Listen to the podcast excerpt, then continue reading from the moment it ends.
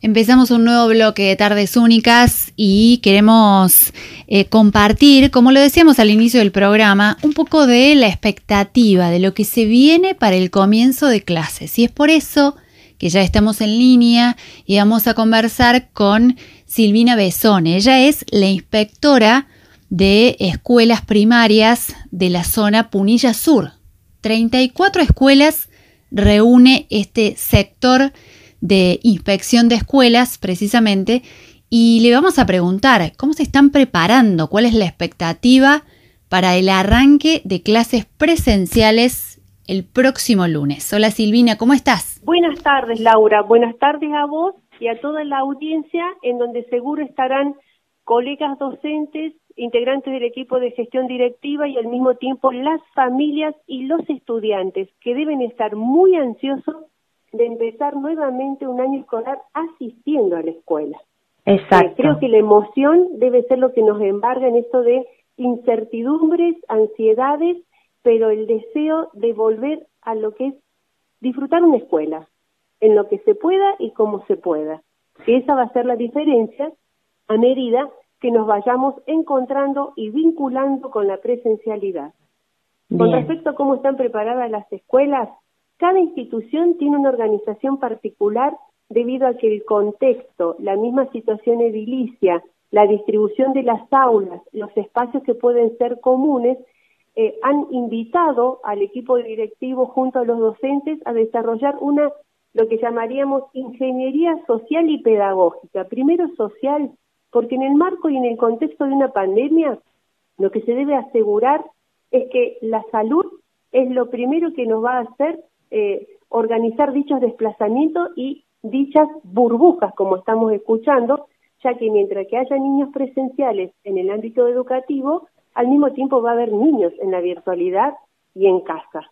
Claro, y hay que sostener un poco esos vínculos nuevos que se generaron el año pasado con las familias y empezar a eh, reflotar lo que hubiese quedado en el camino, aquellos que no se pudieron conectar, los que no pudieron enviar la tarea.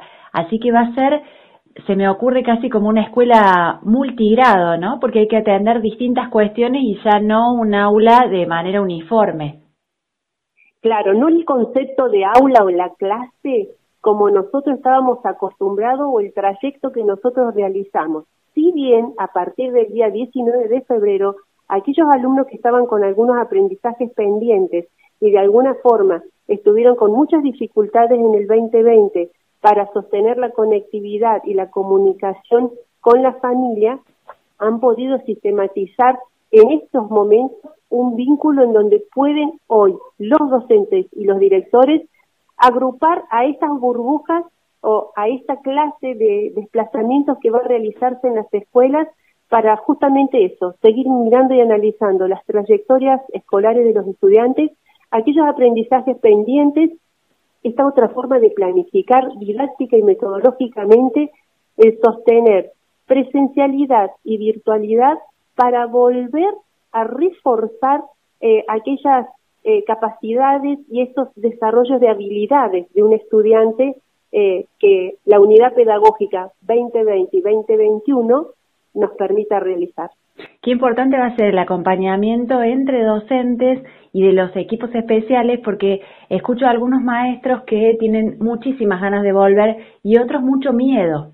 Entonces va a haber que estar eh, sosteniéndose unos a otros más que en otras eh, oportunidades en las que el compañerismo siempre debería estar, pero porque eh, cada uno viene con su con su mochila, con su carga y hay que y hay que poder comprender todo, todas esas situaciones para que la cuestión funcione.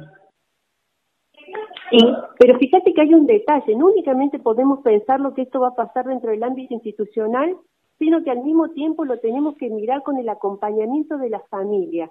Y yo ahí traería un poco los consejos y las sugerencias que dio el año pasado tanto Carlos Esliar como el señor Tonucci. Preguntémosles a los chicos cómo sentirnos seguros y en la medida en que el niño comunique en casa que se está bien, que se disfruta la escuela de una manera diferente, con otra organización, con otros modos de vincularnos, pero no por eso no valiosos. Creo que eso es lo que tenemos que considerar. familia y escuela hoy más que nunca trabajando juntos para darle la seguridad a los estudiantes de que esto sí vale la pena y es un nuevo desafío que se le presenta a toda la humanidad. Bien, y dirías que las escuelas están preparadas ediliciamente, en términos generales, ¿no? Porque eh, desde hace muchos años la tarea y el pedido de que se arreglen cosas, de que, de que haya mejores condiciones eh, de salubridad en algunos casos y demás, eh, viene, viene siendo un pedido de los docentes y de los directivos. No es que esto arranca ahora, pero en términos generales están todas habilitadas para empezar en tu zona. Podemos decir que tenemos distintas eh, situaciones, algunas que están totalmente en buenas condiciones como para dar ese inicio, otras que paulatinamente se van acondicionando por sectores porque las obras todavía no han finalizado y otras que tienen la promesa que en breve se solucionan algunas cuestiones que a veces hacen a eh, la sanitización e higienización de la planta potabilizadora en relación a cómo está la provisión del agua corriente, cómo se limpia una canaleta, las últimas limpiezas en los patios, es decir, hay detalles que se están cubriendo también en estas 48 horas y algunas otras que tienen obras que llevan un poquito más tiempo. Por eso es que el hecho de que comiencen algunas burbujas o algunos agrupamientos de estudiantes se realiza en la medida en que el edificio escolar nos habilita dicha actividad y dicha tarea. Perfecto.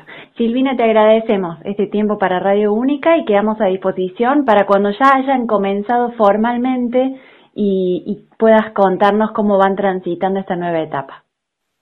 Así será, Laura. Muchísimas gracias por esta oportunidad y este encuentro y para todos, para todos, muy feliz inicio en donde el reencuentro y el vínculo nos sigue emocionando ya que no es solamente un derecho ir a la escuela, sino que comienza a ser una necesidad amorosa de seguir trabajando juntos porque estamos aprendiendo y enseñando a niños y jóvenes. Es el futuro. Hay que trabajar y considerar que con paciencia, que teniendo comprensión y acompañando estos cambios, vamos a poder hacer otra escuela que venga lo mejor. Muchas gracias y los invito a eso, a comprometerse con el hecho de poder acercar soluciones y seguir acompañando a cada uno de nuestros estudiantes. Buen año para todos, buen 2021. Así pasó por Tardes Únicas Silvina Besón, ella es inspectora de escuelas primarias de eh, la región de Punilla Sur y nos contaba un poco cómo se están preparando docentes, familias y escuelas para la vuelta a clases presenciales el próximo lunes.